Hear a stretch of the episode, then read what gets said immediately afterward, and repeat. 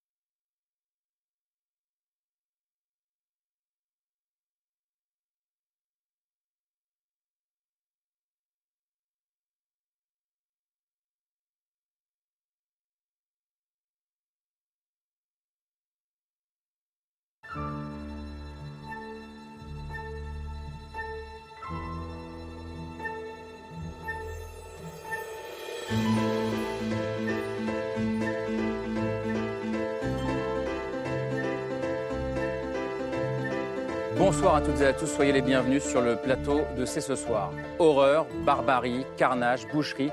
Il y a des moments, il y a des émissions où il est très difficile de trouver les mots justes et celle de ce soir en fait partie. Comment qualifier ce qui s'est passé à Boutcha et dans d'autres villes de la région de Kiev? Comment répondre à ces atrocités commises par l'armée russe, ces centaines de corps retrouvés gisant dans les rues, dans les arrière-cours, dans les caves des immeubles, des hommes souvent ligotés, des femmes parfois violées, avant d'être abattus d'une balle dans la tête. Ce 40e jour de guerre, ce massacre de Boutcha marque-t-il un tournant? L'indignation mondiale et les sanctions économiques, même renforcées, sont-elles suffisantes ou dérisoires? Et puis Vladimir Poutine aura-t-il un jour à répondre de ces crimes, désormais qualifiés de crimes de guerre par de nombreux chefs d'État? Le débat est ouvert.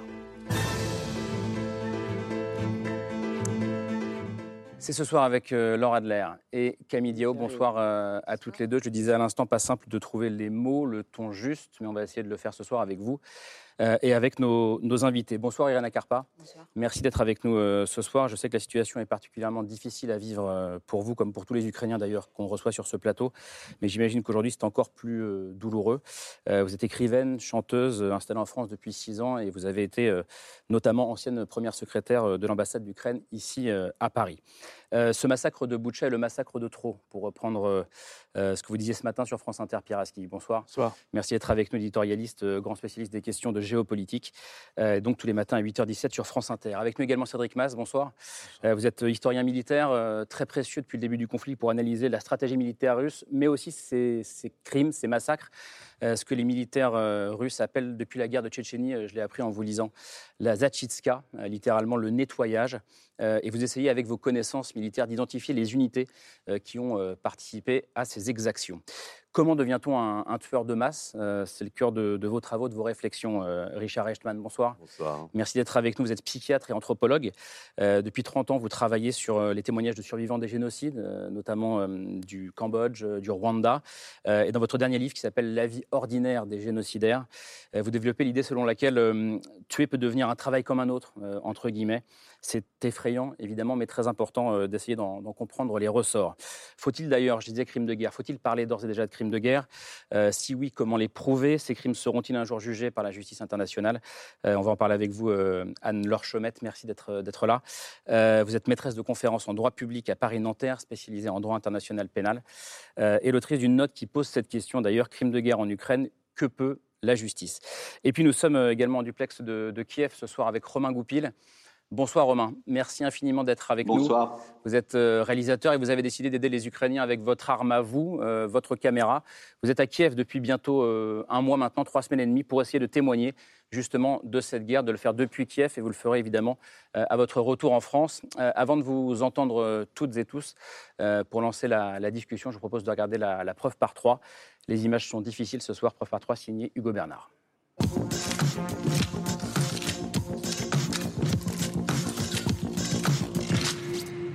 La preuve par trois commence par cette image. Une photo prise hier à Boucha et dans laquelle il y a Grantin, un corps. Les corps sans vie de plusieurs dizaines de civils jonchant les routes et les trottoirs de cette banlieue de Kiev reprise aux Russes il y a quelques jours par l'armée ukrainienne.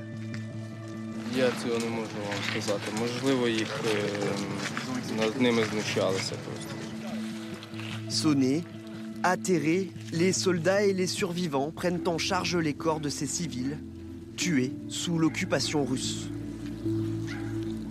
нападали з пістолетом, казали, зараз ми тебе уб'ємо.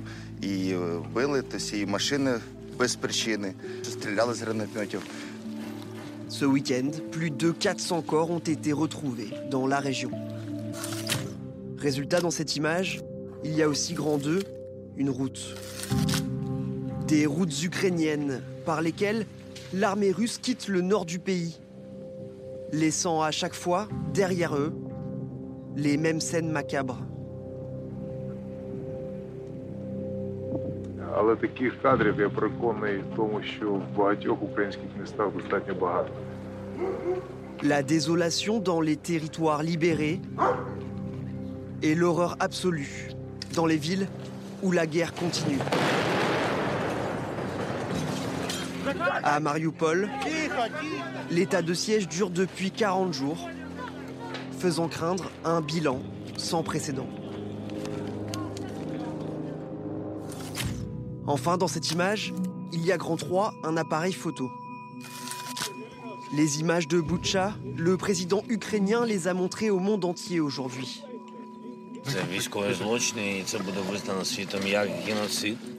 Volodymyr Zelensky qui à l'image de sa population ne cache pas son indignation.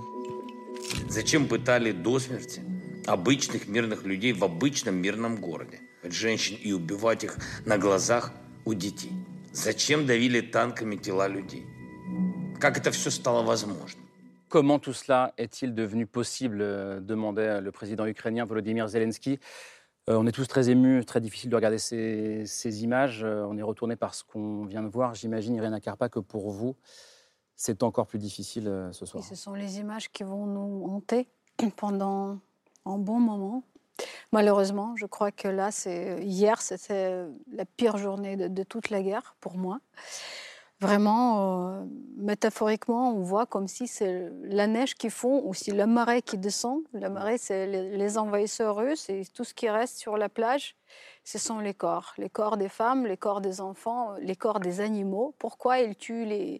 Pourquoi ils brûlent les, animaux vivants? Pour- Pourquoi ils torturent les enfants? Parce qu'il y a les familles. La, dernière photo que j'ai vue avant de venir ici, c'était la, photo de fillette de 7 ans, le corps de, de 7 ans sur sa sœur de 17 ans. Donc il y avait, il y avait papy à côté. Il y a, vraiment, là, vraiment, vous, vous ne voyez pas tout. Mm. Mais les Ukrainiens, ils euh, cueillent les images, ils cueillent les preuves. euh, c'est très dur, mais, mais ça se fait. Le pire est que on trouve même pas les raisons. Donc même quand on lit les, les articles d'idéologues russes euh, comme Sergei Tsev, ce, ce journaliste qui est conseiller à Poutine, comment ils expliquent que oui, il faut leur faire payer pour ça parce qu'ils ont considéré la Russie comme ennemie. Mais euh, il y, a- il y a- il y a une information qui, est- ça, c'est, euh, elle est ouverte. Les Russes, quand ils se préparaient euh, de, voilà, d'attaquer l'Ukraine, euh, ils ont amené avec eux les crématoriums euh, mobiles et les sacs pour les corps, euh, 45 000 sacs. Donc là, si on pense qu'ils ont pensé de prendre euh, Kiev dans trois jours, euh, ils ont même amené leurs munitions de, voilà, de défilé. Pour qui ils préparaient ce sac C'est sûr que c'était pour les Ukrainiens. Et là, on a beaucoup d'évidence. Mais en fait, ce qui est très important, ce que j'aimerais euh, accentuer maintenant, on peut euh, faire une action pour éviter tout ça dans d'autres villes. Parce que les Russes, maintenant, ils déplient. Mm. Euh, ils bougent vers sud, vers l'est. Et on a besoin d'aide. On a besoin d'aide humanitaire pour faire les corridors humanitaires, pour évacuer les gens, pour éviter le sort de Butcha, de Hostomel, de tous les villages qui sont à Tchernihiv. Et on a besoin d'aide de- d'armement plus lourd pour passer à l'offensive, pour libérer ces villes, pour éviter tous ces meurtres, toute cette atrocité. C'est l'un des grands risques de ce qui se passe en ce moment, euh, Cédric Mass, euh, ce retrait euh, de l'armée russe de, de Kiev et de, et de sa région, que su- sur le passage de l'armée, il y ait d'autres exactions? Alors, ils passent par le Bélarus. Donc, en fait, euh, ils vont pas, j'ose espérer, pas faire d'exactions en Bélarus. Mais en Mm. revanche, ils vont se repositionner, en effet, sur le front du Donbass.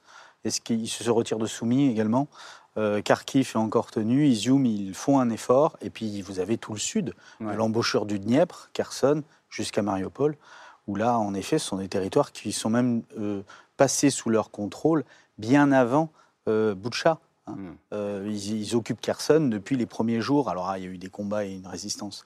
Mais euh, si, vous voulez, on, on est sur des choses.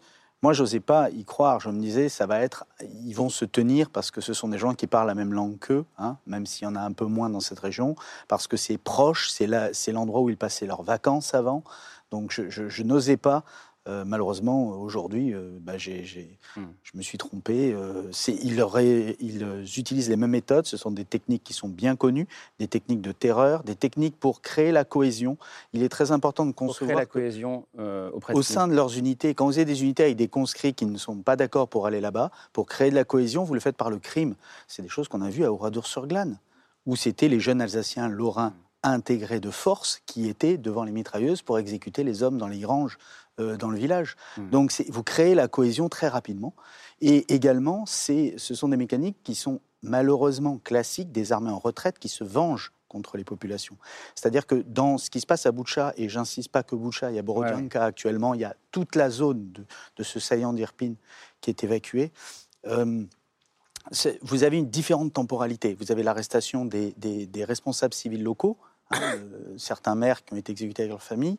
Vous avez euh, des, des gens qui sont arrêtés parce qu'ils ont servi sur le Donbass en 2014-2015, ils les ont cherchés, d'autres simplement parce qu'ils avaient des tatouages. Et puis vous avez après les gens qui se vengent comme ça, on fait sortir les gens des maisons, voire on rafale les gens dans leur voiture sur la route de retraite. Et donc, ça peut être différents types d'unités, c'est pour ça que nous cherchons ça. Et ça peut être aussi différentes temporalités, mais il y a toujours cette violence très barbare. Et, dernier point, euh, le risque, c'est qu'il y a un engrenage de la violence et que les forces ukrainiennes, naturellement, se vengent. Et ça va Mm. alimenter la propagande de Poutine. C'est un piège dans lequel les Tchétchènes sont tombés à l'époque. hein. Mm. Et donc, il ne faut pas répondre à la barbarie par la barbarie. Et il faudrait vraiment lancer un appel vibrant au président Zelensky et au gouvernement pour qu'il rappelle les règles du droit de la guerre à ses forces pour montrer qu'ils sont supérieurs, même sur le plan moral, Mm. aux forces russes et qu'ils auront vaincu et que Poutine aura perdu, même sur ce plan-là. Et c'est très important, j'insiste, parce que sinon, la propagande de Poutine s'en emparera.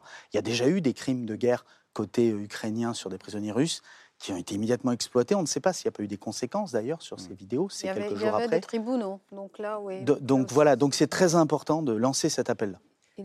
On va faire le, finir le, le tour de table, mais ju- juste sur ce, point, ce que vient de dire Cédric Mass, euh, Irena Karpa, est-ce que c'est une crainte que vous pouvez avoir vous aussi aujourd'hui, que les Ukrainiens euh, qui se battent aujourd'hui, qui sont en première ligne, euh, finissent par répondre à la barbarie par la barbarie Bah, écoutez, je suis en contact avec les soldats qui m'écrivent. C'est très difficile, mais on se retient. Donc là, vraiment, je veux citer euh, juste un mec euh, qui, m'écrit quand je, quand je pense à ce qu'ils ont fait aux enfants. C'est très dur de respecter les conventions internationales, mais on se retient. Donc là, pour le moment, j'avais ça, et c'est sûr qu'on ne va pas être, on veut pas être ressemblé à ça, parce que ça, c'est vraiment les méthodes de, de, de 11e siècle. On ne fait Mm. pas la guerre comme ça aujourd'hui. Pierre Aski, euh, Cédric disait même moi, euh, qui connais bien la guerre, un spécialiste de la Seconde Guerre mondiale notamment, je ne m'attendais pas à ça. Mm. Euh, Est-ce que vous aussi, vous vous êtes trompé, comme peut-être nous tous, en pensant que euh, cette guerre ne- n'irait pas jusqu'à cette, euh, cette horreur-là C'est très difficile à dire euh, parce que, en fait, euh, le- Poutine a, a- a diabolisé les Ukrainiens en disant euh, on Ce va dénazifier. Ouais. Et à partir du moment où votre ennemi, ce sont les nazis, tout est permis parce que c'est l'ennemi absolu. Mm. Euh, N'oubliez pas que dans, dans à peine un mois, vous avez le 9 mai, l'anniversaire de la victoire sur le nazisme, euh, et que Poutine veut une victoire d'ici au 9 mai. Donc on est dans cette euh, mythologie de la guerre patriotique et de la, la grande victoire sur le nazisme en 1945 qu'on est en train de reproduire. Donc quand votre ennemi n'est pas un, un être humain, humain, un ennemi normal, mais un nazi, c'est-à-dire le mal absolu, euh, vous, vous l'éliminez de. Il y a un, un article qui est sorti aujourd'hui dans- sur euh, Novosti, qui est un des Ria sites Novosti, euh, oui, ce que Ria Novosti. Bill tout à l'heure, ouais. euh, et qui dit euh, il faut Oui. éliminer les dirigeants, euh, rééduquer les, les, les la citoyens. culture, la langue, l'éducation. Voilà, et- c'est- et- c'est et dingue. On est dans quelque chose, dans la négation complète de, de- de l'humanité euh, de l'autre. Et, et- et le, le problème, c'est que les guerres ont des règles. Dire, on ne le sait pas en général, mais il y a, y y un droit humanitaire Il y a un droit international. il y a- y des, conventions de Genève, il y a plein de, de- de règles qui encadrent la guerre. Là, c'est pour ça que j'ai parlé de massacre de trop, c'est que euh, on, on est allé évidemment un, un pas en plus. Et là, on, est dans la, transgression totale de toutes ces règles. les photos qu'on a vues, ces, civils, les mains liées derrière le dos, qui sont abattus et qui sont abandonnés. Le charnier, il y avait tout à l'heure des mmh. images sur, CNN. Le journaliste était devant un charnier avec 150 euh, cadavres. Euh, tout ça, ce sont des, choses qui sont évidemment dans la, dans la transgression et qui ont fait que cette guerre a basculé dans une autre dimension. Mais je crois qu'on a aussi un problème d'accès à la vérité. On, ne veut pas croire depuis plus d'un mois ce que nous a dit Poutine, hmm. ce qu'il a annoncé. Et chaque fait montre qu'il a il fait ce qu'il dit, mais nous, on ne veut pas le croire. Hmm. Et, on raisonne avec des valeurs occidentales. Lui raisonne avec d'autres valeurs, si j'ose dire. Ce mot de valeur lui va mal en ce moment. Mais ce déni de réalité, de ne pas croire l'impensable, est quelque chose qui, qui est hallucinant. Et moi, j'aurais bien aimé avoir euh, l'avis du psychiatre hmm. là-dessus. Il avait prédit, il nous a dit tout ce qui, tout ce qui est en train d'arriver. Et l'horreur est encore pire que ce qu'on pensait imaginable. Malheureusement, l'impensable n'est pas impossible. Et euh, on a souvent tendance à penser en Occident, quand on n'est pas pris dans une guerre nous-mêmes, que ce qui est impossible est impensable ou et inversement. Or, c'est pas vrai. Ces choses-là sont possibles et radicalement possibles. Alors, vous évoquiez euh, les règles de la guerre, mais les images que nous ont montrées ne sont pas des images de guerre. Ce sont des images de massacres de masse, de processus d'extermination, mmh. qui répondent à d'autres logiques, qui ne sont plus celles des lois de la guerre, qui sont celles d'exterminer tout simplement les gens qui sont là, les ennemis, quel que soit l'âge, quel que soit le sexe, quelle que soit leur dangerosité, ils n'en ont pas. Ce sont des massacres de civils. Et alors, vous avez raison d'appeler ça le massacre de trop, mais c'est un massacre assez significatif de ce qui se passe dans presque tous les processus d'extermination, qu'ils soient génocidaires ou qu'ils soient de domination. Et là, on est euh, véritablement confronté à cela. Je dirais que la façon dont les corps sont traités, que ce soit le corps des femmes ou le hmm. corps des défunts, est typique de ce qui se passe dans les processus d'extermination. La mutilation des corps, c'est ça? La mutilation des corps, mais surtout euh, l'absence de, de, de, de, funérailles, l'absence de, hmm. sépulture, le fait de, laisser des corps à l'abandon, c'est pas des choses qu'on voit dans la guerre. Vous êtes des spécialistes de la guerre, hmm. on sait très bien que pendant les guerres, on respecte les morts, pas dans les processus d'extermination. Là, on est justement dans massacrer au-delà de la mort jusqu'au corps, et il y a deux corps que l'on massacre, les femmes et les cadavres. Mm. Et ça, c'est assez significatif de ces processus majeurs. Il y a des vidéos qui sortent qui rappellent ce qui s'est passé en Syrie. Hein, donc toujours pareil. Euh, donc euh, ils vont dans les cimetières des villes qu'ils viennent de reprendre sur le front du Donbass et ils vont profaner les, tombes des soldats ukrainiens qui sont morts. Mm. Donc ça c'est et ils se filmaient. Hein. Donc ça c'est des choses qui étaient assez classiques dans les milices d'Assad ou, d'autres. Et, là, donc, ils sont revenus. Hein. Il y a un corps expéditionnaire très important euh, de, Syrie. Et donc, bah, manifestement, ils appliquent ça en Europe. Donc, c'est ça qui est, qui, est, mmh. qui est, encore plus choquant, même si euh, ils l'appliquent dans tous les cas. Et c'est choquant dans tous les cas. On va retrouver euh, Romain Goupil dans un instant, mais juste d'un mot, euh, Anne Lorchemette, on parlera tout à l'heure des crimes, des crimes de guerre et de, la justice euh, internationale. comment vous, en, tant que, en tant que spécialiste juriste, vous, vous voyez ça? Moi, ce qui m'étonne notamment, donc vous, vous êtes étonné notamment par rapport au fait qu'ils aillent aussi loin dans leurs exactions. Euh, moi, ce qui m'interpelle, c'est qu'ils le font en sachant les moyens de communication que nous avons aujourd'hui. Mmh. Euh, et qu'on sache. Voilà. mais ça, c'est assez, ça, ça change. C'est-à-dire que c'est un nouvel élément que nous avons euh, par rapport aux crimes de guerre que nous n'avions pas pour la Yougoslavie, que nous n'avions pas pour les mmh. autres grands lieux de, de, crimes de guerre qui ont pu être jugés par la suite. Et ça, c'est une nouveauté. Donc, effectivement, c'est surprenant, mais en même temps, ça va nous apporter à nous euh, observateurs et euh, à la mm. justice derrière des éléments de preuve euh, non négligeables et objectifs. Donc je pense que c'est aussi au bénéfice par la suite de la justice internationale. On continue à en parler, mais je voudrais qu'on prenne tout de suite la direction de Kiev. on va retrouver Romain Goupil. Romain, votre objectif à vous, c'était de vivre aux côtés d'une famille ukrainienne, ce que vous faites depuis plusieurs semaines pour témoigner de ce qui se passe là-bas. À Kiev, c'est le, couvre-feu. Hein. Euh, à l'heure qu'il est. J'imagine qu'aujourd'hui, euh, on a parlé de ce massacre de, de. Euh, comment on en parle et qu'est-ce qu'on disait aujourd'hui à Kiev? La discussion, elle est permanente depuis, depuis le début de cette guerre où tout le monde se dit personne ne croyait que c'était des manœuvres qui étaient destinées à envahir le pays. Donc déjà, première erreur, ils n'ont pas cru que Poutine était capable d'envahir.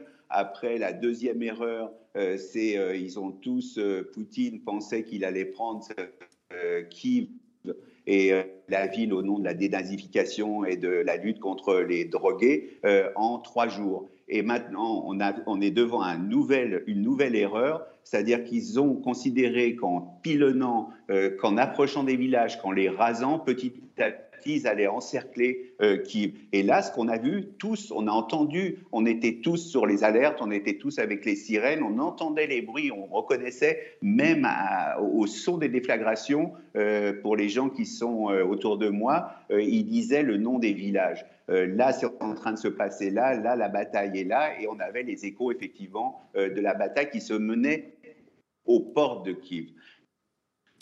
On a, on a perdu Romain Gopil. Je, reviens ici en plateau. ces images de, de, de et des autres villes hein, et villages autour de Boucha, Camille, euh, on en a parlé euh, à la télévision russe, mais pas de la même manière. Oui, tout à fait, parce qu'en fait, elles ont commencé très rapidement à circuler sur les réseaux sociaux russes. Euh, donc la télévision d'État n'a pas eu le choix. Elle a dû les diffuser, mais forcément les assortissant d'un autre type de récit, puisqu'elle les a présentés comme des fausses vidéos qui étaient fabriquées de toutes pièces par les Ukrainiens pour discréditer l'armée russe. Ce matin, le, journaliste Paul Gogo, qui est correspondant de Ouest France à Moscou, partageait cette image tirée d'une émission de télévision russe où on voit la même vidéo que celle qu'on voyait tout à l'heure euh, dans la preuve par trois, mais assortie de ce tampon fake, donc fake news. C'est l'argument qui est servi au peuple russe, mais c'est aussi l'argument qui est servi au reste du monde, euh, puisque hier, le Kremlin a rejeté toutes les accusations euh, catégoriquement, euh, je les cite, et a même demandé une réunion du Conseil de sécurité de l'ONU pour statuer sur les provocations de, de, Kiev. Pierre Aski, est-ce que ça aussi, c'est une stratégie classique de la Russie de commettre les pires atrocités et ensuite de nier jusqu'au bout, malgré toutes les preuves, toutes les images qui s'accumulent? Oui, on est dans ce qu'on appelle désormais la, réalité alternative, mmh, les mmh. faits alternatifs. C'est euh, devenu euh, quasiment un automatisme. Euh, vous avez une accusation, bah, vous, vous, créez une réalité alternative. Ce qui est nouveau et ce qui est redoutable, c'est que aussitôt, vous avez des armées de trolls, comme on dit, c'est-à-dire sur, sur, les réseaux sociaux, qui viennent reprendre la parole de Moscou en disant Ouais, mais est-ce qu'on en est vraiment sûr? Et puis il y a un corps qui a bougé, et puis euh, ce sont des, euh, des, mises en scène, etc. Euh, attendons qu'il y ait une enquête internationale, etc. Vous avez cette réaction immédiate qui hmm. sème le, doute, la confusion et qui évite qu'il y ait une, sorte de, de, coagulation de l'horreur dans les opinions publiques en disant oui, mais c'est peut-être pas tout à fait hmm. vrai, etc. On est dans un phénomène très, très, très codé on a, retrouvé Romain Goupil, je, reviendrai ici après à Paris, mais euh, Romain, vous tenez une sorte de, journal de guerre euh, dans lequel vous racontez, je vous cite, des scènes, euh, des scènes abominables. Vous disiez ce matin d'ailleurs, en Ukraine, aujourd'hui on extermine pour l'exemple. Vous qui êtes sur place, quand vous entendez nos discussions, nos débats, on essaye de relayer ce qui se passe, mais est-ce qu'il vous arrive franchement d'être en colère? D'être en colère devant une forme d'inaction ou d'action insuffisante? Comment est-ce que vous vivez ça? Dans la, colère est simplement devant euh, l'argumentation euh, de toute une série de responsables politiques ou d'experts qui disent euh, la fameuse phrase Je ne suis pas pour Poutine, mais. Et ils disent toujours mais. Faut comprendre il été humilié, il a été agressé. Agressé par qui? Agressé par l'OTAN. Il a été agressé par la démocratie, par Maïdan qui voulait rejoindre l'Europe. Donc faut que vous compreniez Poutine. Ils veulent qu'on comprenne Poutine et du coup qu'on accepte les méthodes qu'il emploie. Il, Poutine est sur un truc de terreur, c'est-à-dire qu'il a, à la première conférence de presse, menacé tout de suite de l'emploi de l'arme nucléaire. Il a euh, fait des allusions à une chanson absolument épouvantable, euh, euh, Petite, petite, si ça ne te plaît pas, eh ben, tu passeras quand même. C'est-à-dire il est né d'une d'une préparation depuis un an, d'après ce qu'on comprend, de cette opération. Du coup, ce qui est énervant, c'est de dire à quel point on s'est tous trompés. On pensait qu'il rentrerait pas euh, en Ukraine. On pensait euh, que peut-être il allait prendre Kiev en trois jours. On pensait que donc les Ukrainiens ne résisteraient pas. On pensait que là, euh, Kiev était fini et qu'au nom des alertes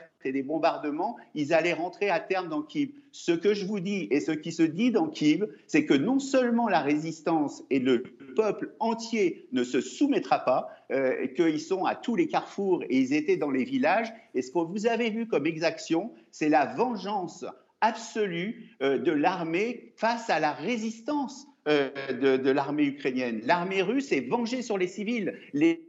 A euh, demandé leur passeport et fonction euh, de s'ils étaient nés en Russie ou russes ou ukrainiens, ils les descendaient. C'est comme ça que les témoins qui ont survécu, mmh. notamment ceux qui avaient euh, le passeport russe, ont dit moi j'ai été épargné avec ma famille parce que j'ai montré, ils ont vu que j'étais né en Russie. C'est-à-dire que au moment de ce que vous appelez, c'est un peu énervant, un mouvement de retrait des troupes, pas du tout. C'est pas du tout qui redéploie les, les ils sont, ils sont, la retraite rapide, c'est le mot ou le, je sais pas, une façon de dire, euh, de pas oser employer bacs. Ils se sont fait battre. Ça a duré des semaines. C'est un peuple qui a résisté de manière héroïque et grâce c'est pour ça que je suis pas du tout euh, en colère. Grâce à la réaction, première réaction euh, immédiate de l'Europe, on livre de l'argent, on livre des armes, on livre toutes sortes d'armes et toute une série de services par des frontières qui sont autour aident euh, et préparent euh, cette résistance. Il y a une possibilité, Zelensky l'a dit, de résister. Ils résistent, ils sont héroïques, mais nous, nous pouvons résister aussi. Zelensky l'a dit devant l'Assemblée nationale française. Comment on résiste alors, Romain Gopil, Romain Gopil, comment est-ce qu'on résiste alors? Parce que vous disiez, eh là, ben, on, est, on est, face à l'horreur. Qu'est-ce qu'on fait face à l'horreur? Il, y a le mouvement mondial d'indignation. Aujourd'hui, c'était la une dans le monde entier. Qu'est-ce qu'on fait à part, après l'indignation? Eh ben, comment on résiste, comment on fait pour être solidaire euh, de ce qui est maintenant la capitale de l'Europe ou la capitale du monde pour la liberté? On dit on ne participe pas de l'effort de guerre. On ne va pas tous les jours fournir en achetant de l'essence et du gaz et du pétrole, ce qui est les 600 milliards qui lui permettent d'acheter les bombes qui sont celles qui, sont, euh, qui, euh, qui ont attaqué tous ces villages et qui, à terme, euh, puis sont en redéploiement de force et pour attaquer le Donbass, tout le monde se dit, mais vous participez de quoi? Résistez avec nous Arrêtez tout commerce avec la Russie. Mais pas que ça. Alors, je, reviens on, a reperdu Romain Goupil, mais, c'est normal. On, va revenir vers vous, euh, Romain, si jamais vous êtes de retour avec nous. Mais euh, ce que disait Romain Goupil était intéressant. Euh, à la question comment faire une fois l'indignation passée, il disait on arrête de financer l'effort de guerre russe. Ça veut dire on arrête de verser les 750-800 millions d'euros par jour que l'Europe verse à la Russie pour l'importation de ses hydrocarbures. Euh, vous dites la même chose ce soir, euh, Irina Karpa, mais ça veut dire qu'il faut dire aux Français qui nous regardent, il y a le risque, alors évidemment le mot est mal choisi, en tout cas ça signifie pour eux, peut-être vous aurez plus froid euh, mm. l'hiver prochain que vous ne le pensiez. Mais vous, allez vous devez faire des sacrifices. Mais vous allez sauver les vies. Donc vous allez sauver les vies des femmes, des hommes, des enfants, même des animaux. Voilà, ça c'est très important. Je crois que les valeurs humaines, les valeurs euh, de l'Occident, les valeurs de liberté, en fait, ce sont les valeurs pour lesquelles on est punis, nous les Ukrainiens. Je crois que c'est beaucoup plus haut que, les valeurs de confort euh, momentané. On est prêt à faire ça, euh, Cédric Mass, d'après vous? En réalité, il faut poser la question un petit peu différemment de notre point de vue. On est à la croisée des chemins. C'est-à-dire, soit on continue comme avant en se disant ça va se calmer à un moment donné, on va recommencer à faire du business et la prochaine fois, Poutine fera le coup suivant, parce que ce n'est que le coup suivant d'une série de coups qu'il nous a fait entre hein, la Tchétchénie, la Géorgie, la Crimée, la Syrie. Euh, donc, euh, et cette fois, il sera encore plus puissant et il aura mieux encore préparé les choses.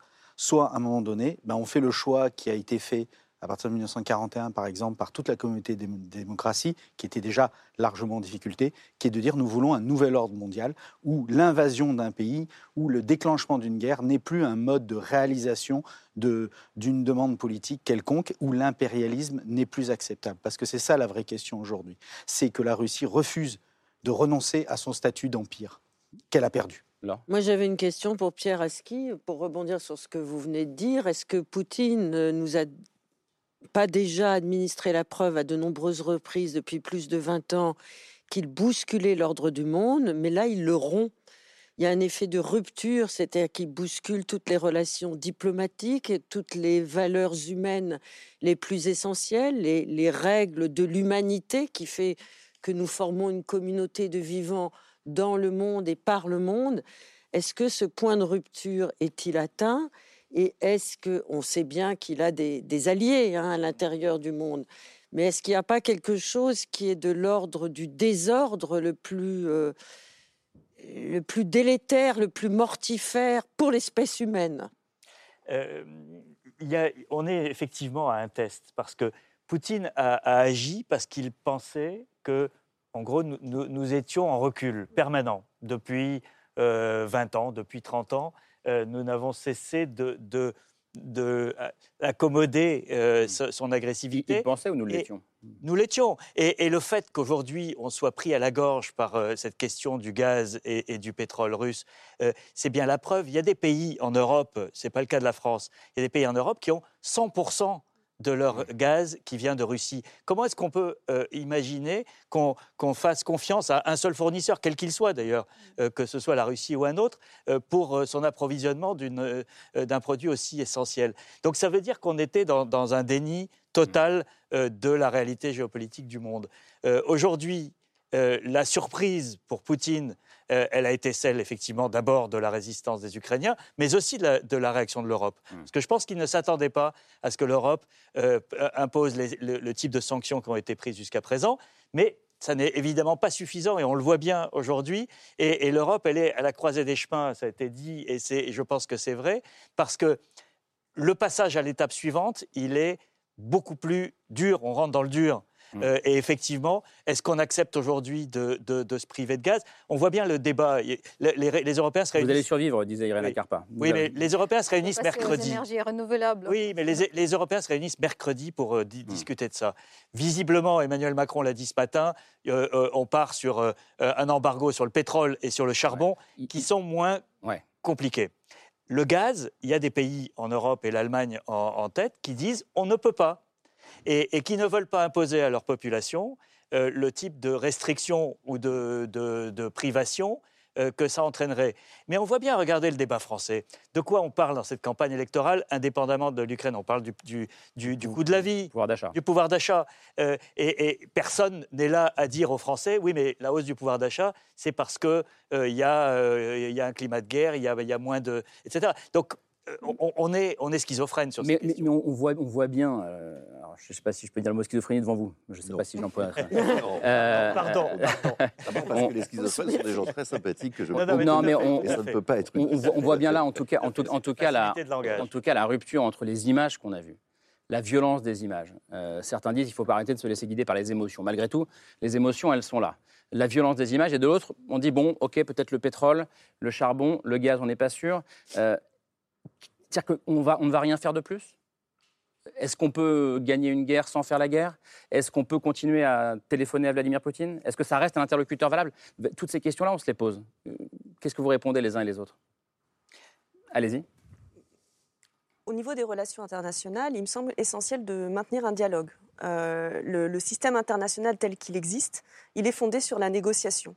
Euh, quand bien même Vladimir Poutine l'a rompu ce système en, agressant un autre pays, euh, il ne faut pas rompre le dialogue, il faut que nous, nous restions sur notre ligne qui est la négociation et la discussion. Parce qu'en rompant la discussion, on n'aura euh, absolument plus de, marge de manœuvre. Mais ça ne veut pas dire... Je crois que votre voisin n'est pas d'accord du tout. Pas du ah. tout. On peut être en désaccord. Je, crois malheureusement que Vladimir Poutine nous a mis en face de nos responsabilités. Euh, on ne défend pas la démocratie en faisant des hashtags. À un moment donné, il y a des sacrifices à faire et ils sont bien moindres que ceux du peuple ukrainien. Aujourd'hui, l'Ukraine est en capacité de viser la victoire militaire sur le terrain. Ça dépend de si on continue à la soutenir, si on ne se désunit pas. Et ça commence. Mais Vladimir Poutine, ça fait quand même 20 ans qu'il multiplie les actes d'hostilité contre toutes les démocraties. Il, a quand même, il est quand même intervenu sur un certain nombre d'élections. Et l'élection, c'est comme le cœur nucléaire du bon fonctionnement d'une démocratie. Il n'y a, pas plus, a pas plus hostile comme acte d'ingérence que d'essayer d'influencer et d'y réussir certaines élections que ce soit aux États-Unis. Regardez euh, l'attaque du Capitole du 6 janvier 2021. Imaginez Trump à la place de Biden aujourd'hui, dans quel état nous serions? Donc je veux dire, à un moment donné, on ne discute pas avec quelqu'un qui a franchi ces limites-là, qui de toute façon ne respectera pas sa signature, parce que rien que sur l'Ukraine, il a signé trois ou quatre engagements qu'il n'a jamais respectés. D'ailleurs, les Ukrainiens et tous les pays baltes. Écoutons les pays voisins de la Russie qui savent comment ils fonctionnent depuis des années. Ils nous disent quoi? Mais je le répète, et c'est ce que j'avais dit la première fois, c'est pas à nous à pousser les Ukrainiens à combattre. En revanche, s'ils nous demandent de combattre, c'est pas à nous à leur tordre le bras pour leur dire à un moment donné vous arrêtez parce que nous on veut continuer à vivre comme avant. Hmm. C'est fini. La démocratie, à un moment donné, enfin les sacrifices que nous célébrons avec l'ordre de la libération, eh bien aujourd'hui nous avons quelque part ce défi, c'est le défi d'une génération. Eh bien relevons-le au lieu de continuer à fuir notre ombre parce que comme disait Churchill, à vouloir refuser la guerre, on aura le déshonneur et la guerre. Oui, la, démocratie a toujours été quelque chose qu'il fallait défendre et qui, une défense, oblige forcément des sacrifices. Il serait absolument inconcevable qu'aujourd'hui on se dise nous sommes dans des démocraties, nous les défendons en ne faisant rien. Bien sûr qu'il faut accepter un certain nombre de sacrifices. Peut-être qu'il ne faut pas rompre avec Poutine, mais il y a d'autres dictateurs avec lesquels on a pu rompre et où, d'une certaine manière, certains crimes ont été arrêtés. Ah, il est possible, d'une certaine manière, je crois, de faire des sacrifices. Il est possible que les démocraties deviennent adultes de plus en plus et pose que la démocratie ne repose pas que sur l'élection, ni sur une participation à un bien-être généralisé, mais défendre corps et âme ce qui s'appelle la démocratie. Maiden, en 2014, ça a été vraiment une défense majeure de la démocratie que nous avons saluée, pas beaucoup d'ailleurs, ça a été pas suffisamment, je dirais, médiatisé, et aujourd'hui, on a la conséquence de ce qui s'est passé à ce moment-là, de cette liberté qui a été revendiquée au nom de la démocratie. Mais la démocratie n'est pas un fait acquis. Mais, mais Poutine euh, ne sait-il pas de nous, occidentaux, que nous nous, que nous nous accommodons du pire Et ce, depuis longtemps? Et je voudrais demander à mon ami et voisin Pierre Aski, qui est à la tête de la Syrie en ce moment? Ah Toujours le même. Bah oui grâce à Poutine. Quelles furent les sanctions Bien sûr. Oui, mais je, euh, moi, je pense. Qui s'en inquiète Je voudrais peut-être réconcilier, quelles étaient réconcilier les, étaient les lignes rouges aussi? Parce que je pense qu'on peut à la fois euh, continuer à aider les Ukrainiens à, résister et même peut-être à l'emporter s'ils sont en mesure de le faire, et continuer à dialoguer avec Poutine, parce que je pense que, que c'est de la, de la folie pure et simple de se dire qu'on va couper les liens avec une puissance nucléaire euh, qu'on n'a pas les moyens de transformer. Et qu'on est dans un monde qui est quand même un peu plus complexe que euh, les démocraties contre, contre Poutine. Euh, vous avez la, Chine. qui est derrière, vous avez l'Inde qui ne joue pas le jeu et qui a multiplié par quatre ses importations de gaz et de pétrole. L'Inde, qui est l'adversaire de la Chine, qui est censé être l'ami des Américains, etc. Donc vous avez des opinions publiques au Moyen-Orient, en Afrique, en Asie ou en Amérique latine qui disent oui, mais en quoi c'est différent de l'invasion américaine de, l'Irak en 2003 Donc on est dans un monde qui est beaucoup plus compliqué que simplement euh, euh, la, bulle européenne dans laquelle nous sommes. Et je pense que si on n'en tient pas compte, on se trompe complètement. Ça n'empêche pas de défendre à 100% les Ukrainiens et de leur donner tous les moyens, et plus qu'on ne le fait, euh, de, résister. Mais je pense qu'il ne faut pas se tromper de la réalité du monde d'aujourd'hui. Là, mon mari français va me tuer parce qu'il me dit il faut jamais dire qu'il faut pas faire les dialogues. Donc là, euh, mais bon.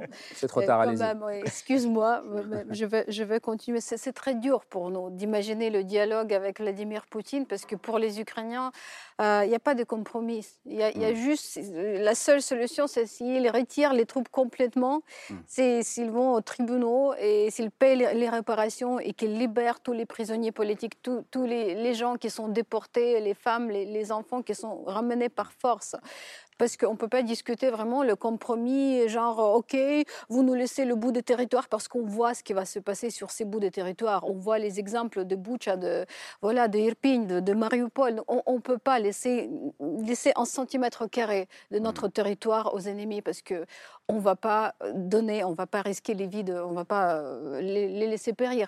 Et juste une seconde, parce que pour nous, en tant qu'Ukrainiens, c'est très, très, très important, vraiment, en ce moment, euh, le soutien de communauté mondiale. Encore plus de pression, encore plus de sanctions, plus, plus d'armement. Les Ukrainiens sont prêts à battre, à, à donner leur vie pour, pour défendre la cause, pour défendre la patrie, pour défendre la démocratie, la liberté. Il ne faut pas nous laisser tomber. Je comprends que c'est dur, il y a le printemps, il y a les élections, donc tout le monde est peut-être fatigué, mais il ne faut pas nous laisser tomber et on va, tout faire avec votre aide. On va, on va continuer jusqu'aux victoires. Et j'ajoute que Joe Biden vient de déclarer ce soir qu'il n'y avait plus de dialogue envisageable euh, avec le régime euh, actuel euh, à, à Moscou.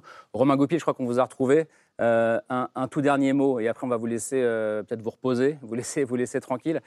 si vous avez quelque chose à nous dire ce soir en, conclusion, qu'est-ce que ce serait Vous avez entendu la discussion à l'instant. Hein. Bien sûr, la discussion, elle était ici aussi sur dire comment c'est possible. Il y, y, a un mot, c'est le même, c'est ce que j'essayais d'expliquer que valeur et valeur, euh, on, emploie le même mot pour les valeurs euh, de bénéfices ou les valeurs euh, boursières et les valeurs importantes qui sont les droits de l'homme, la démocratie. Et c'était la même chose en ukrainien, vous pouvez euh, demander, euh, les, les, mots sont à peu près euh, équivalents. Et c'était pas la même chose en anglais. Donc la discussion qu'on avait tous ensemble, c'est de dire, en fait, vous êtes capable de, de, vous êtes incapable de sacrifier des petites valeurs boursières comme font les entreprises en Russie pour les valeurs qui sont essentielles au fonctionnement général de, de nos sociétés et la mise au banc euh, de l'humanité euh, de Vladimir Poutine est une possibilité maintenant, même si ce n'a pas existé, Pierre, avant. C'est une possibilité. L'Assemblée générale de l'ONU, c'est 140 pays. Ça peut encore être plus important et de dire plus aucun commerce avec la Russie, plus aucun échange culturel avec la Russie, plus aucune euh, entreprise qui signe un contrat, ce que demandait Biden, ce que demande Johnson. Pourquoi euh, il y a ces hésitations? Pourquoi ces hésitations? Les, les Ukrainiens sont prêts à se battre. Ils disent simplement continuez à nous envoyer des armes. Et les armes que, vous nous envoyez sont très efficaces. La preuve euh, par ce qui s'est passé. Donc il y a la possibilité d'avancer, il y a la possibilité euh, de dire, euh, c'est Poutine qui le dit lui-même, il dit, ce n'est pas, une opération, ce n'est pas la guerre, c'est une opération spéciale militaire.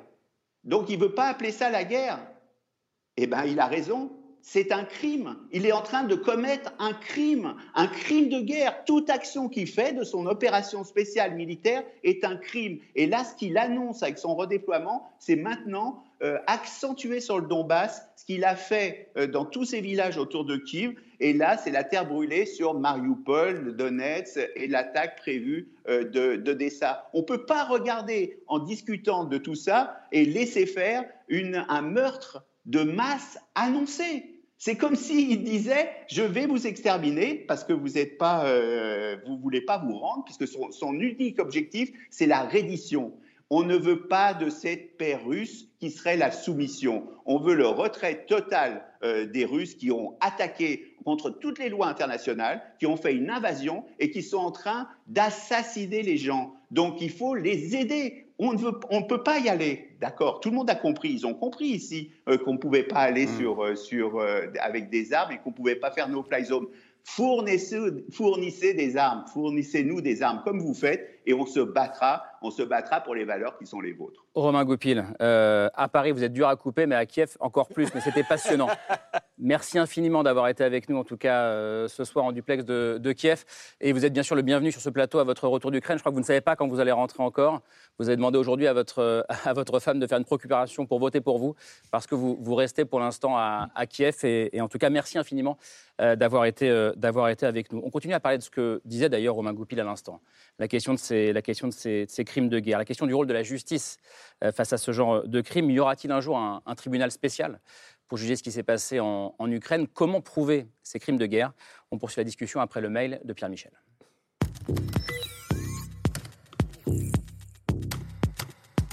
de guerre, génocide, les images sont là, mais la justice pourra-t-elle un jour juger cette barbarie?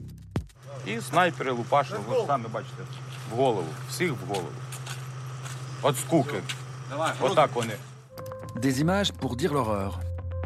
Alors quand vous rentrez euh, dans cette ville de, de vous êtes euh, littéralement saisi d'effroi. Des images de fausses communes et de ces civils étendus dans la rue. L'un d'entre eux a les mains entravées dans le dos, avec un chiffon blanc, une plaie à la tête.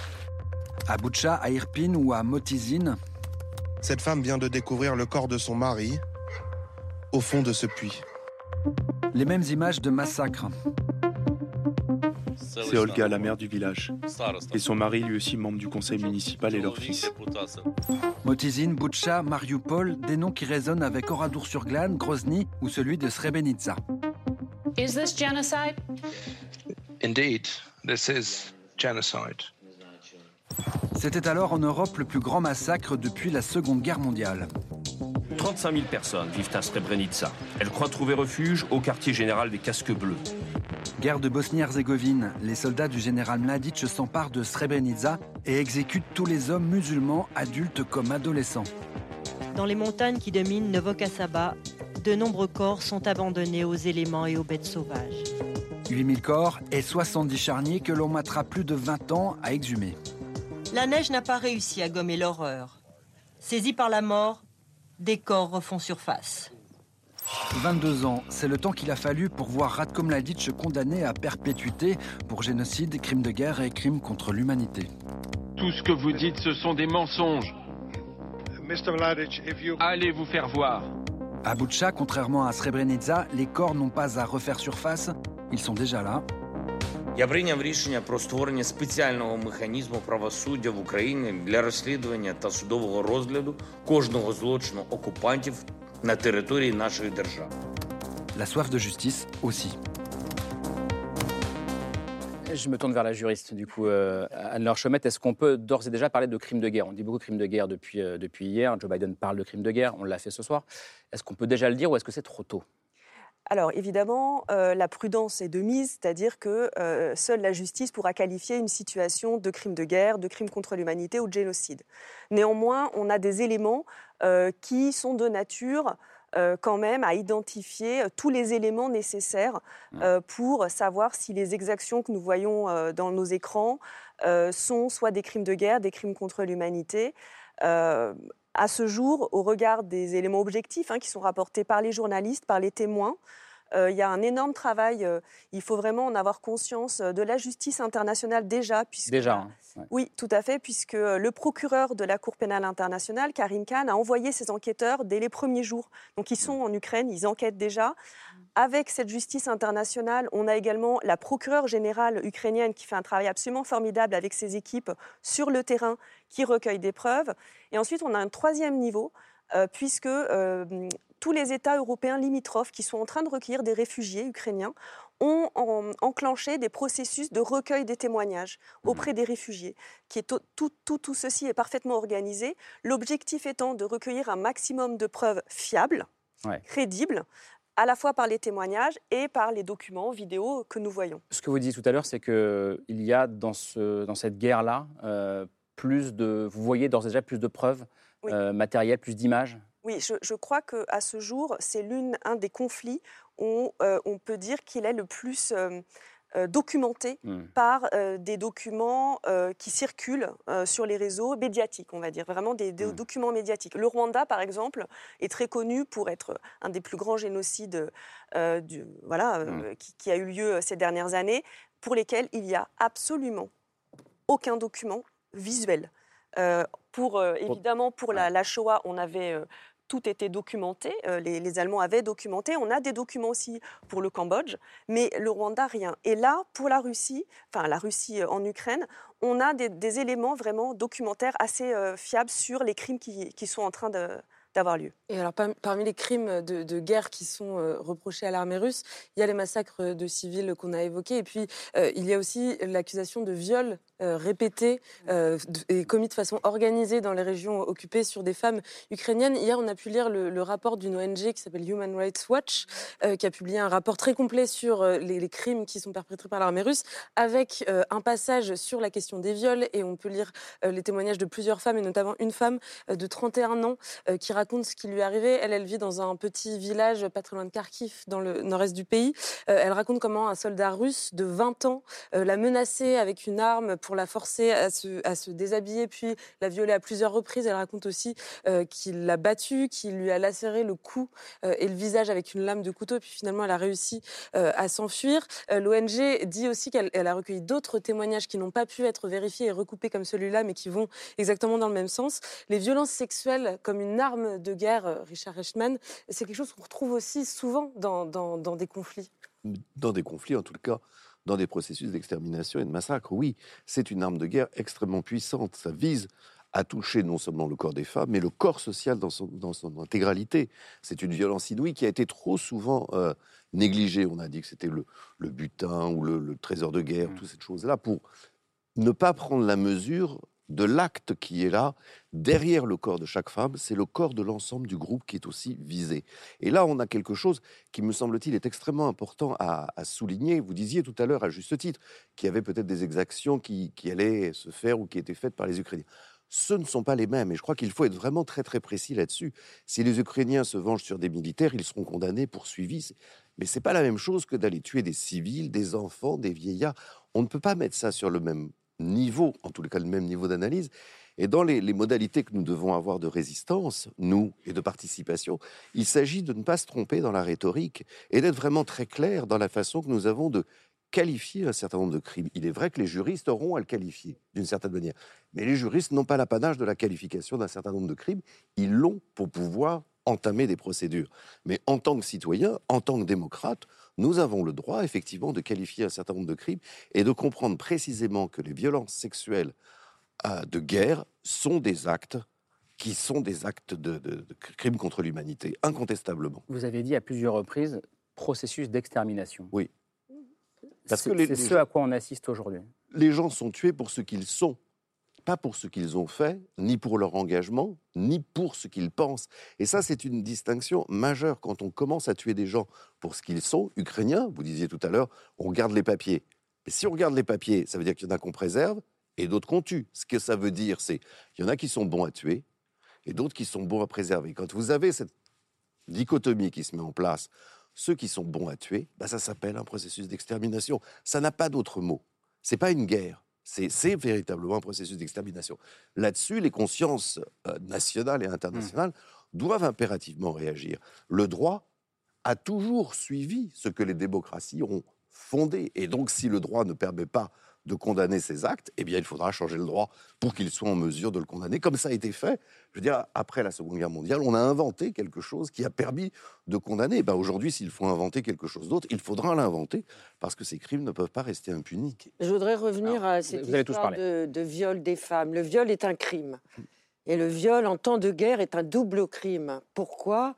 Et vous le savez, parce que vous êtes aussi anthropologue, mais parce que ces femmes peuvent tomber enceintes de, d'un enfant qui sera désigné comme russe. Elles vont être isolées, elles vont être complètement déplacées dans tous les sens du terme, elles ne vont peut-être plus être acceptées par la communauté.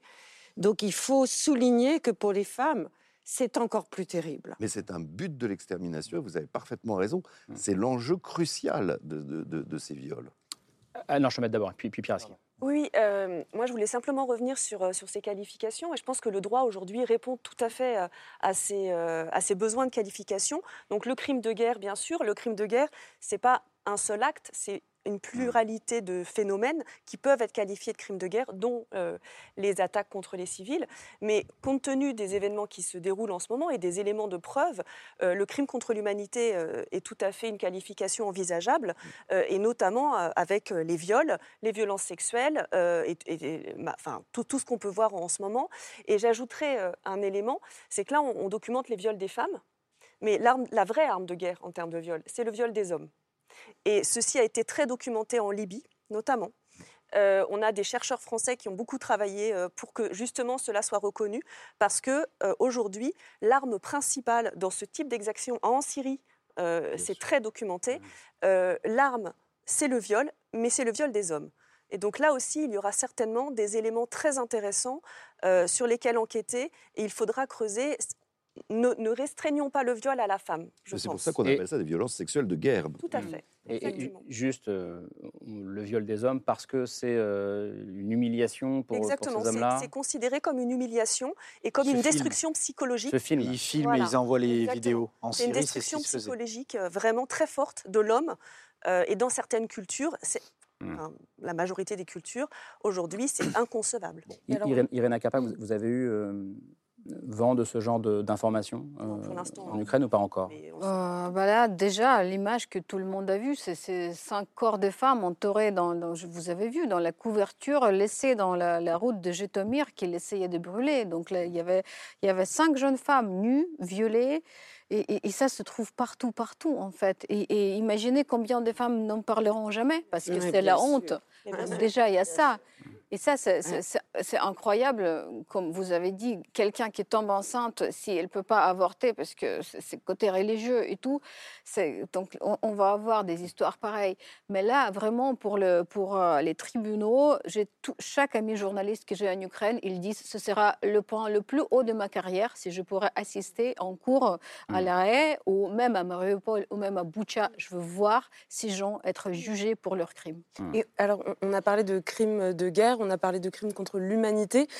Volodymyr Zelensky, lui, parle de génocide. C'est un mot qu'on a beaucoup entendu depuis, depuis le début du conflit, puisque les deux parties se renvoient des accusations de génocide. Pierre Aski, est-ce qu'à ce stade, vous pensez qu'on peut parler de génocide? Parce que c'est pas innocent, c'est un terme qui a une définition très précise. Vous avez raison, on a tous remarqué que le mm. président Zelensky a parlé de génocide au début, alors que tous les chefs d'État étrangers euh, et Biden le dernier euh, parlent de crimes de guerre. Et, là, on a effectivement deux notions euh, qui, sont, qui ne sont pas les mêmes. Euh, vous avez parlé d'extermination, donc on, est euh, euh, sur la pente qui mène au, génocide. mais je vais faire comme Laura Adler, je vais recommander un livre. Retour à Lemberg. Lemberg, c'est le, nom de Lviv, Lvov, selon les, les, les, périodes de l'histoire, par Philippe Sands, qui est un avocat qui a, beaucoup travaillé sur le procès de Nuremberg et qui raconte le parcours de ces deux notions. Et Lemberg, c'est le vif. Hein. C'est le vif, oui. Euh, et qui raconte le parcours de, et la concurrence, d'une certaine manière, au moment de Nuremberg, de ces deux notions euh, du, crime de génocide et du euh, crime de, guerre. Et, qui est absolument. Enfin, le, livre est. C'est un livre absolument capital. surtout pour quelqu'un qui ne connaît pas le, droit et qui nous fait rentrer dans les, la, fabrication, disons, de des législations après un événement comme la Seconde Guerre mondiale. Et, je pense que ça, ça, permet de comprendre aussi ce qui se joue aujourd'hui euh, dans cette affaire. Mmh. Juste pour euh, rebondir, euh, on peut avoir des crimes contre l'humanité sans que ça soit des génocides. Et je pense que là, il y a un aspect de propagande pour répondre aux accusations de génocide qui avaient motivé Vladimir Poutine alors que c'était euh, complètement fantasmagorique. Donc là-dessus, il y, a cet aspect-là. Crime de guerre, c'est quasiment certain. Hmm. Euh, crime contre l'humanité, ça commence à y ressembler beaucoup, notamment sur les articles que vous avez cités qui donnent du sens et quelque part qui qualifient hein, cette volonté euh, systémique de vouloir attenter à des gens du fait de leur naissance, de leur essence, de leur être. Voilà. Mais vraiment, aujourd'hui, j'insiste, nous sommes à la croisée des chemins. Hmm. Hein. Euh, ne ratons pas le rendez-vous que nous avons raté en 2011 au moment des printemps arabes. Ne ratons pas ce rendez-vous, parce que sinon, à chaque fois, les autres pays se détourneront de nous si nous ne sommes pas capables de porter nos valeurs au-dessus de nos valeurs avec un petit V. Un mot de ceux qui commettent ces crimes. Pour le coup, euh, je disais en vous présentant euh, Richard, Richard Rechtman, ces crimes, donc on voit ces hommes, les mains attachées dans le dos, ces femmes aussi, les viols, on vient d'en parler, commis donc par des jeunes soldats de 18 ou 20 ans qui, il y a 5 ou 6 semaines, habitaient vous faites une moue, euh, Cédric Mass Pas euh, forcément les unités, il n'y a pas que des soldats, euh, il y a des troupes d'élite, il y a aussi les bataillons de Kadyrov qui est venu à ce Il y a vraiment des, unités, et n'oubliez pas que l'armée russe est une armée composite avec beaucoup de minorités qui sont surreprésentées parmi les soldats. Du, coup, voilà. du coup je, prolonge ma question avec vous, et j'arrive, Richard Est-ce que vous savez d'ores et déjà quelles étaient les unités qui étaient sur place? Est-ce que vous arrivez à savoir si c'était des soldats russes, justement? C'est l'expérience du conflit syrien. La faiblesse technologique des communications russes fait que très tôt, les ONG syriennes ont pu documenter chaque frappe euh, mm. criminelle euh, de l'aviation russe jusqu'à reconnaître le nom du pilote hein, et l'identifier. Et là, c'est pareil. Donc, on peut suivre. On a fait nous avons établi une première liste d'unités qui sont passées dans le secteur. Il y a évidemment euh, euh, je vous rappelle, hein, ce convoi de ce 40 ou 60 km, donc euh, euh, il y a le brouillard de la guerre, mais il y a un certain nombre d'unités qui sont passées, des unités d'élite, des unités de la Rosvardia, les aumônes, et vous avez une brigade d'infanterie de, marine du Pacifique, et vous avez également euh, je vous dis, le bataillon de Kadyrov et quelques autres éléments. C'était une avance qui était très documentée à l'époque. Hein. C'était vraiment mm. euh, euh, le point fort. Ils se filmaient tous, donc ils nous ont laissé des traces que nous sommes en train actuellement de, travailler. Mais il faut aussi géolocaliser chacun des charniers qui sont découverts. Et il y en a quasiment chaque heure actuellement de, qui, sont découverts. qui sont découverts sur la route de Borodianka. on découvre des, voitures où des familles ont été tuées en passant par les blindés. Manifestement, ils passaient, ils les ont rafalés. Euh, avant de les écraser. Donc il faut géolocaliser, vérifier. C'est un travail de longue haleine, mais toute la communauté internationale est mobilisée. Et ça, c'est très important aussi. C'est un élément nouveau qu'on avait déjà un petit peu vu avec la Syrie. Je crois que c'est vous qui disiez tout à l'heure qu'il euh, y avait aussi une, une idée de, cohésion des troupes euh, dans ce genre de, de meurtre. vous vous dites carrément, Richard Eichmann, dans, ce, dans, ce, dans ces crimes de masse, il y a un côté travail ordinaire. Exactement. C'est rien d'étonnant à ce que les, plus méchants, les plus sadiques ou les plus formés commettent des atrocités. L'énigme qu'on n'a pas suffisamment regardé, c'est comment se fait-il qu'en plus de cela, vous ayez tout un tas de gens qui sont des gens relativement ordinaires, qui vont commettre ces atrocités et qui vont se réintégrer remarquablement bien dans la société une fois que les choses seront passées. Ce sont ceux-là qui sont énigmatiques. Que les plus euh, terribles commettent des choses épouvantables, ça n'a rien de surprenant. Les autres, eh c'est ceux-là qui sont problématiques. Alors qu'est-ce qui se passe? Eh bien, c'est un job. C'est un job comme un autre, et où effectivement la préoccupation va être beaucoup plus centrée sur le travail qu'il faut faire, préparer les armes, euh, choisir la population, la sélectionner. L'acte de tuer en lui-même devient dérisoire. Non pas qu'ils n'en ont pas conscience, et ça c'est vraiment très important, dérisoire au sens que ça ne compte même pas pour eux. C'est pour ça que la justice est encore plus importante, parce que si ça n'a pas compté, il va falloir qu'on leur apprenne et à si le Si ça ne compte même pas, est-ce que ça n'est pas aussi parce qu'il y a eu en amont tout le travail euh, idéologique Alors il y avait la radio des mille collines au Rwanda évidemment. Quand on parle de dénazification, euh, on le disait, de, de l'Ukraine, c'est forcément plus simple d'aller tuer ceux qu'on pense être des nazis euh, que ceux qu'on pense être des résistants. Je, pose la question. Vous avez aussi une notion de violence. Hein. L'armée russe, il y a une violence intégrée. Les conscrits se font bisuter. Il y a des histoires euh, sordides de, qui finissent jusqu'à se tuer entre eux. Donc il y a une violence très forte dans la société russe. Hein. Anna Colline Lebed mmh. en avait très bien parlé. Et également, euh, dans l'armée russe, il y a une violence ordinaire qui accoutume et qui crée un habitus. Mmh. Et puis également, il y a des techniques systémiques qu'il faut condamner. Euh, de création de cohésion très rapide. Et ça a été particulièrement théorisé, hein, pour avoir travaillé là-dessus, par les Allemands dès 1914. Les exactions en Belgique, c'était des petits fonctionnaires de, du euh, royaume du Hesse ou de la Prusse euh, qui n'avaient jamais fait de mal à une mouche avant et qui ont massacré des civils, mmh. mis à sac des villes en Belgique. voilà. Et il n'y avait pas d'idéologie à l'époque nazie. Hein, Sans vouloir vous contredire, on a, je pense qu'on a, on a trop mis l'emphase sur l'idéologie. Comme si ben finalement l'idéologie formait les gens. C'est ce que je Eh bien non, mmh. euh, il y a des gens mmh. qui ne sont pas idéologisés et qui sont tout à fait capables de commettre ce genre de crime parce que du mal. Non, même non, ça va, ça va plus loin. Ça va au-delà. Ce que dit Richard Eichmann, c'est que ça va au-delà d'Anna Arendt. Mmh. Anna Arendt avait parfaitement raison dans la banalité du mal, sauf que pour elle, c'est pas un concept. Elle l'a lancé comme ça, ce qui l'intéressait. Alors, elle utilise le terme de banalité pour dire médiocrité. C'est la médiocrité d'Eichmann, et c'est pas l'homme ordinaire, c'est un type qui n'aurait jamais pu être autre chose qu'il a été s'il n'y avait pas eu de Voilà. Et c'est surtout quelqu'un qui a pris ses responsabilités, c'est-à-dire qu'il a fait sa carrière là-dessus. Hum. Voilà, c'est ça la banalité du mal. En même temps, il y a une complexité parce que pour lui, c'est pas le mal. Pour les autres, ceux qui, ceux qui, c'est pas mal non plus. C'est juste pas agréable. Alors, c'est sûrement pas la même chose hum. dans le cas des Russes, mais sur ceux avec qui j'ai travaillé, que ce soit au Cambodge, que ce soit au Rwanda, ils disent tous la même chose. C'est pas agréable de tuer des gens. Mais c'est pas le problème. C'est pas, c'est pas, c'est pas agréable. Ils parlent d'eux. À quoi pense un tueur quand il tue?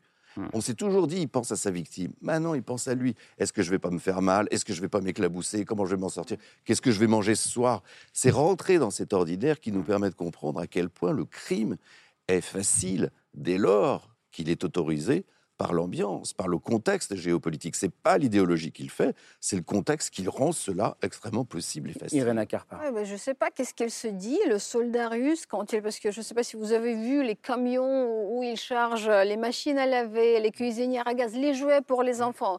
Bonjour mon fils, regarde, j'ai tué un gamin ukrainien, j'ai amené son petit camion. Donc, comment ça Et pour moi, c'est très clair pourquoi ils font ce qu'ils font, les atrocités, parce qu'en Russie, ils sont oppressés, ils ont peur de tout, ils ont peur de parler, ils ont peur de leur police, de leur force spéciale, ils ne peuvent pas sortir.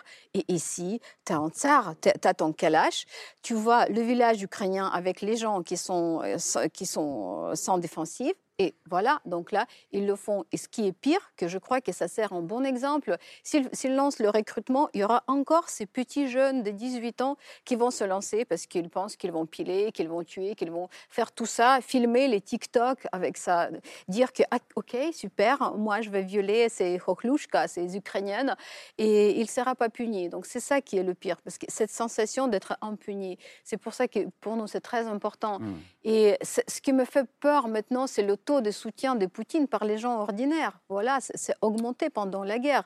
Donc ça veut dire que pour eux, c'est normal. Je, vois les entretiens dans les rues. Ah oui, on va lancer les bombes atomiques sur Ukraine et peut-être sur Pologne, parce que pourquoi pas Parce qu'on peut le faire. Donc là, vraiment, ça, ça fait peur. J'ai vraiment beaucoup de pitié pour, pour les Russes, parce qu'ils se sont laissés laver les cerveaux pour, pour, pour vraiment tomber tellement bas. je ne sais pas qu'est-ce qu'on peut... Qu'est-ce qu'on peut... sont hostiles à cela, quand mm. même.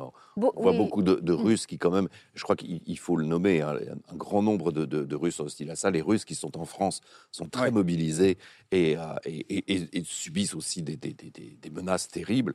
Euh, bah, tout le monde n'est pas solidaire de Poutine. Qui sont pas, Pour conclure, là, je ne vais, je vais, je vais pas généraliser. Mm. On va exfiltrer ces quelques dizaines ou centaines de Russes qui, qui s'expriment contre le régime. Mais je parle malheureusement de la, de, la, majorité de la mm, masse. Voilà. Allez, on poursuit la discussion avec les, les deux coups de cœur culturels de Laure et Camille. C'est la liste de ce soir.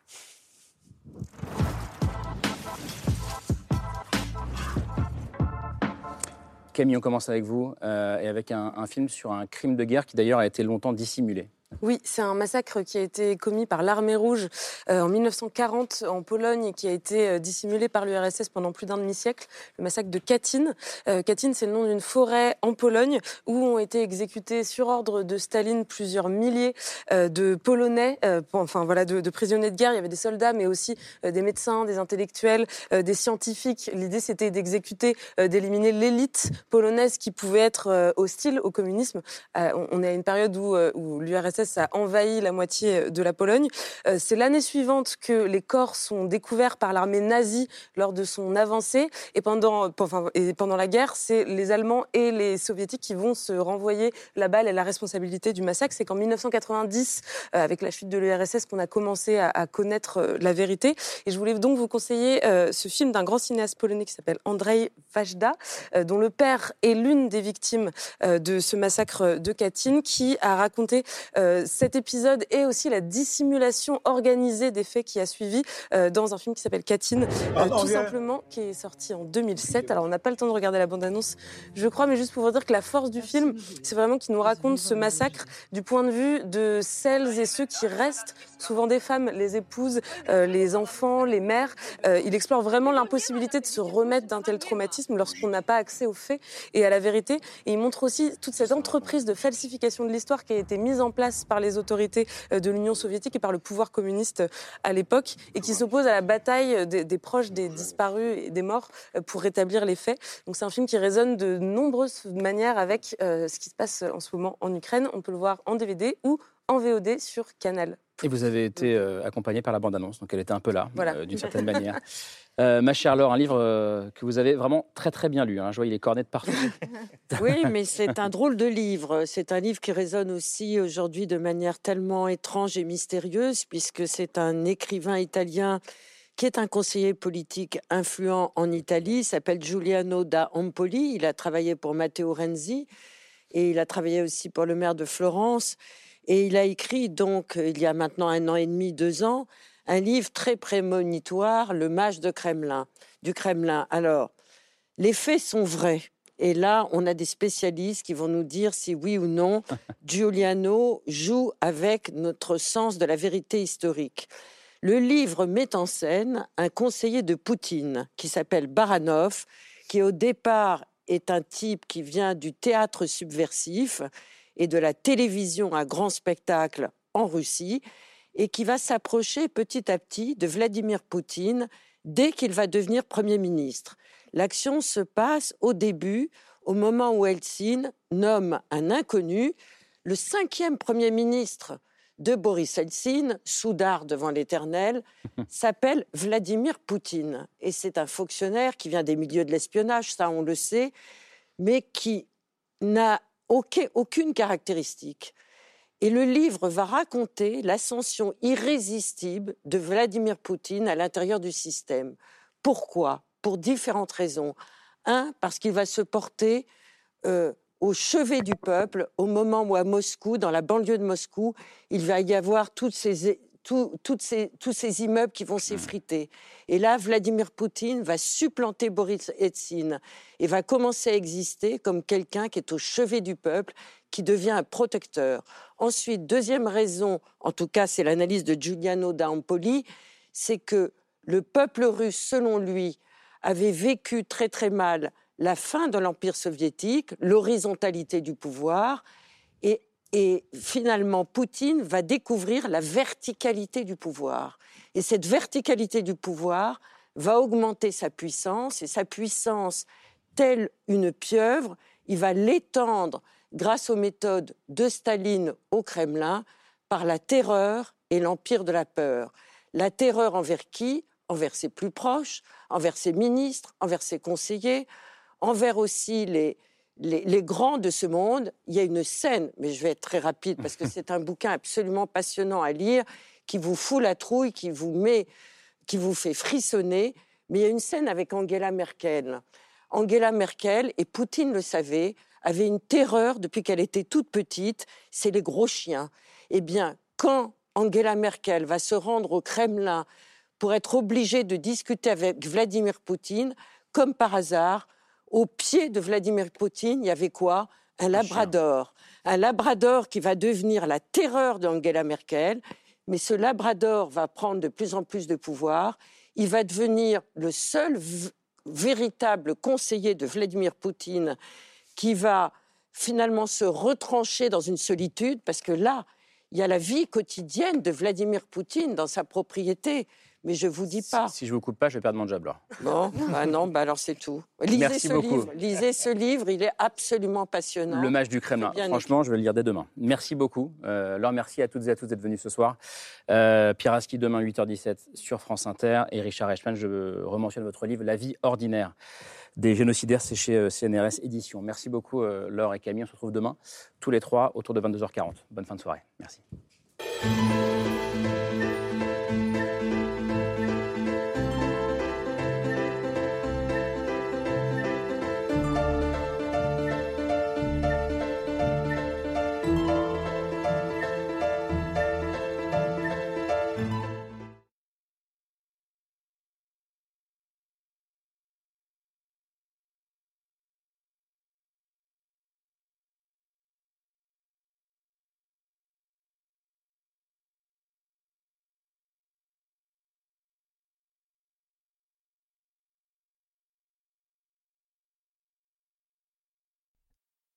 C'était C'est ce soir, un podcast de France Télévisions.